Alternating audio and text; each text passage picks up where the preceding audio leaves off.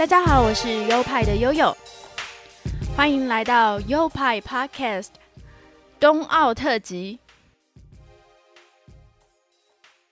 首先，我要在这里感谢大家，就是这几天我有收到一些关于 Podcast 的回馈，然后都是蛮正面的，我觉得这是对我很大的鼓励，也是能让我继续创作下去的动力。也很感谢我的亲朋好友们把我的 Podcast 介绍给其他的朋友们，所以我可以感觉到我们的收听人数有渐渐的在提升，真的非常感谢大家。那如果你喜欢我的节目，也欢迎你分享给你的亲朋好友们哦。那今天这集算是比较临时兴起的企划，因为之前的节目我通常都会预录，但是这几天看着奥运的消息实在烧得太火了，所以让我也忍不住的关注。那后来我就想说，如果以设计人的观点来看奥运，不知道会是怎么样，所以我就想想说，或许我可以介绍关于这次的主视觉设计啊、logo 设计等等。于是就上网查找了一些资料，诶，没想到好像还蛮多好讲的，所以整理一下资料后，我就开始录制这集节目了。那打铁趁热，趁着现在赛情火热，我们就赶快来认识一下跟东京奥运有关的设计故事吧。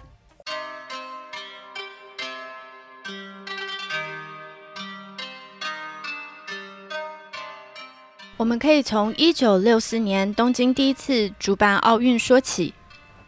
那一年，日本派出了所有的设计大咖，完成了傲人的门面，包括了知名的工业设计师柳宗理设计的圣火炬。柳宗理，我们现在听得到他的名字，好像都是跟厨具有关啊，因为他也是就是设计了不少好用的厨具，所以听到柳宗理，好像就会想到什么锅子、铲子之类的。那时候还有建筑大师丹下健三设计的国立代代木竞技场，以及日本当代设计的奠基者龟仓雄策设计的奥运海报与 logo。平面设计大师河野英司负责设计当时的竞技节目单，以及日本另一位设计大师袁弘设计当时的票券。接着，他们请到工业设计大师荣久安宪司。设计道路指标，这位设计师有很多著名的作品，包括东京市的市徽以及龟甲万的那个万字酱油瓶。另外，请到曾经旅发的艺术家冈本太郎做奖杯的设计，还有请到东京造型大学的创立者桑泽洋子设计当时的制服。这一字排开，根本就是设计界的黄金阵容。也就是因为这样，大家才对这次东京奥运的设计那么充满期待。但就在大家这么殷切盼望的时候，竟然爆出了丑闻。这似乎为东京奥运接下来不断遭逢的灾难敲响第一季的警钟。冬奥 logo 疑似抄袭事件。二零一五年东京奥运筹备委员会从一百零四件参赛作品里面选出由佐野研二郎 （Sano Kanjiro） 所设计的作品。佐野研二郎本身就是日本知名的多摩美术大学毕业的校友。二零一四年开始，他在他的母校多摩大学担任综合设计系的教授，同时他也是一个广告人，也是 Mr. Design 的艺术总监。那次的 logo，他设计了一个字母 T，代表 Tokyo 东京，Tomorrow 明天、明日，Team 团队，同时结合日本国旗上的日出丸，就是那颗红色的丸子。然后它的主色彩呢，以金色、灰色、黑色三色为主，这算是很新颖的选择，很少看到有这样标准色的搭配。而且它也是奥运中首次使用。动画结合 logo 的设计师，让平面的 logo 动起来，赋予它更新的生命力。然后呢，他把组成 T 的色块重新排列组合，会变成两条长条方块，就很像转九十度的等号，象征平等。这就成了帕拉林匹克运动会，也就是残障奥运的 logo。它的设计一切都是听起来很美好，很有巧思。但是就在这个时候，法国设计公司 Studio d e b y 提出这个 logo 似乎有抄袭他们作品的嫌疑。Studio Derby 的设计总监 Olivia Derby 质疑佐野研二郎设计的奥运 logo 和他为比利时烈日剧院设计的 logo 很相似。于是他公开贴文，那篇文章就迅速在网络上燃烧起来，延上了。同日的稍后时间，另外一名设计师 Andrew Jackson 也在他的 Twitter 公布一张由西班牙工作室 Hey Studio 同样于2011年为东日本大地震所祈福而创作的 logo。它的标准色也是红、金、灰、黑四个颜色，与佐野研二郎的用色。非常相似，但是西班牙的 Head Studio 不打算追究，他们发文说明这件事纯属巧合。但比利时的烈日剧院觉得有必要采取法律行动，就与法国的设计师商讨。我自己是觉得佐野研二郎在他自己的设计内有加入许多的巧思，可是连续这两个作品跟他的 logo 都非常的相似，感觉是用 Google 以图搜图搜出来的相似图片。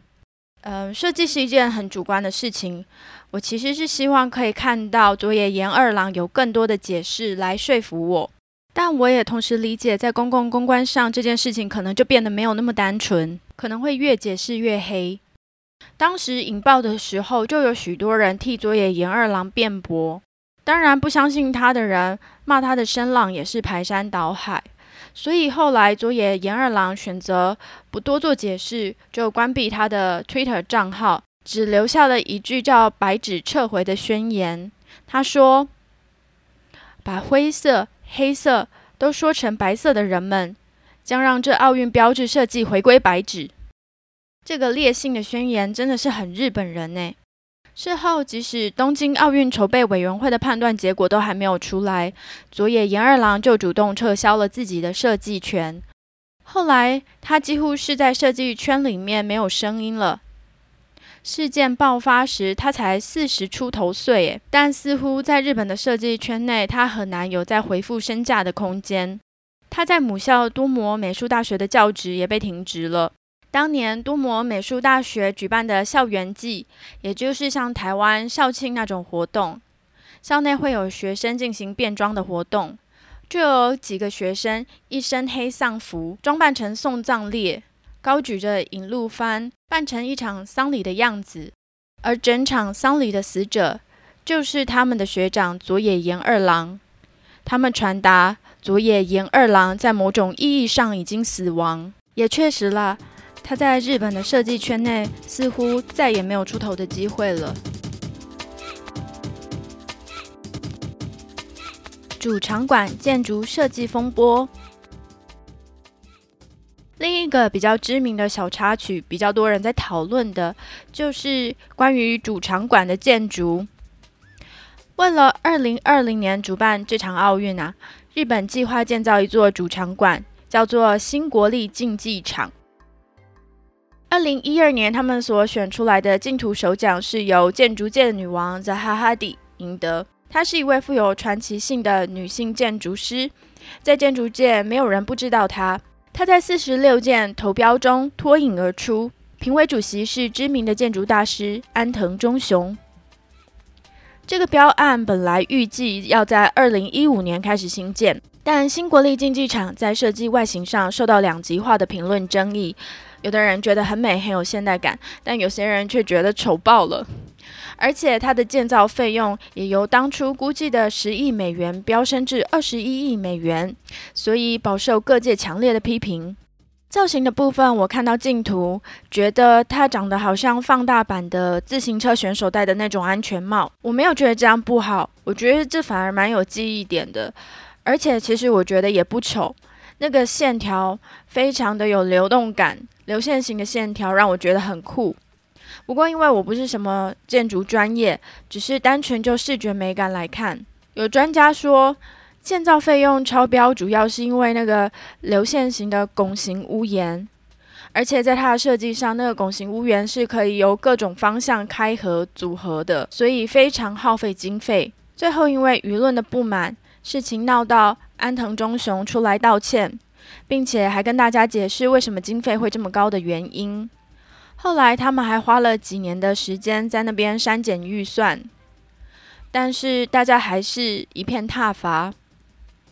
最后，安倍晋三在审慎的评估了之后，决定顺从民意，撤掉这个计划。后续的处理就是找来了当时也参加竞图的两位日本建筑师威严武与伊登丰雄，再做一次竞图。最后由威严武仅以一票之差胜出。伊登丰雄这样就变成二次落选了，所以他为此有点不爽，还公开批评那个建筑啊，还有那个制度不公平啊。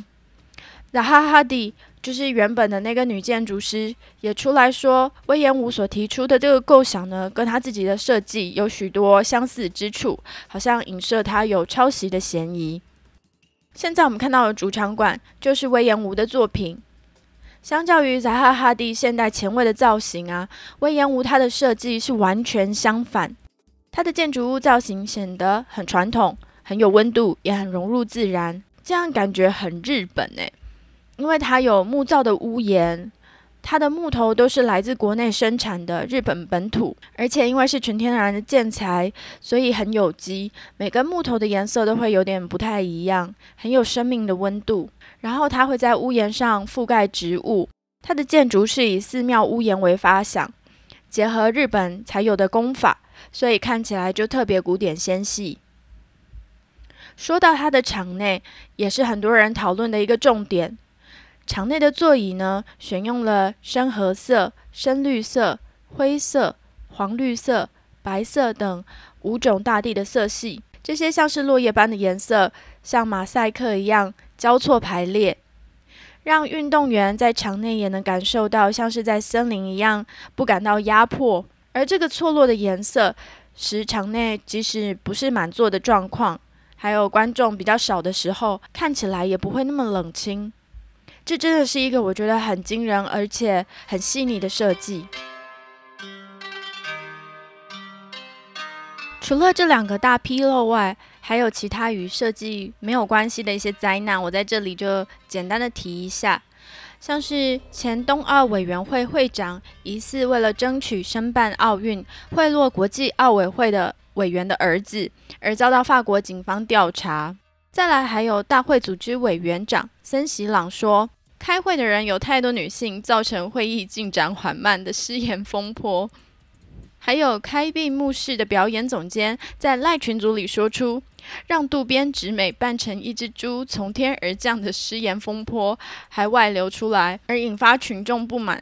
这种话真的超级荒谬诶。再来，还有开幕式音乐作曲者小山田圭吾。他二十年前接受采访时，用很轻佻的语调去叙述他曾经霸凌一个身心障碍的同学。那这个访问被翻出来，日本的民众也是骂翻。后来因为扛不住舆论的压力，小山田圭吾呢就自请辞职，而且辞职的那天是开幕表演前四天，辞去这个作曲者的工作。而奥委会也说不会再使用他的作品。再来是担任奥运开闭幕式表演导演的小林贤太郎，被发现过去曾经以纳粹屠杀犹太人为梗演出喜剧。这件事被爆出来以后，他在接近开幕式时就被迅速换掉。然后还有从希腊来以专机运送抵达日本的东京奥运圣火，没想到在下飞机时因为强风而熄灭。诶，所以说他本来应该搭着飞机来不熄灭的吗？有点难想象诶。最后，最后还有大家都知道的，因为疫情的关系，不但冬奥延期一年，还造成广大的日本民怨。民众担心举办这次奥运会让日本的疫情更加严重，许多人现在还在会场外抗议，还有很多赞助的企业也纷纷切割以维护他们自己的企业形象。可以说，真的是多灾多难。那这一场导致很多人牺牲的活动，这么多的纷纷扰扰，就更希望一切能够顺利完成，让许多人的委屈、退让跟牺牲能够不白费。那也当然希望台湾代表队、台湾的运动员们都能够拿到优秀的成绩，在这里也为他们加油。好的，那说到这里，我们就先在这里稍作休息一下。下一集呢，再接着介绍本届奥运更多的视觉设计，像是 logo 设计，还有各项体育项目的图标、吉祥物、奥运火炬、传递圣火的运动服以及奖牌设计。那有兴趣的朋友们，下一集持续收听哦。那这就是本集优派 Podcast 的内容，不知道你们喜不喜欢冬奥特辑一？如果喜欢的话，欢迎你们分享给你们的亲朋好友们，让他们知道原来冬奥设计背后有这么多有趣的设计故事。我的频道有赞助的机制，赞助的连接在每一集的单集说明里面。另外，这个 podcast 还有自己的 IG，只要到 IG 去搜寻账号优派底线 Studio 就可以找到喽。拼法是 Y O P I E 底线 S T U D I O。我会更新所有跟优派 podcast 有关的内容在 IG 上，另外也会放上一些每一集的参考图片。好的，那下一集很快就要来了，希望可以在空中相见，拜拜。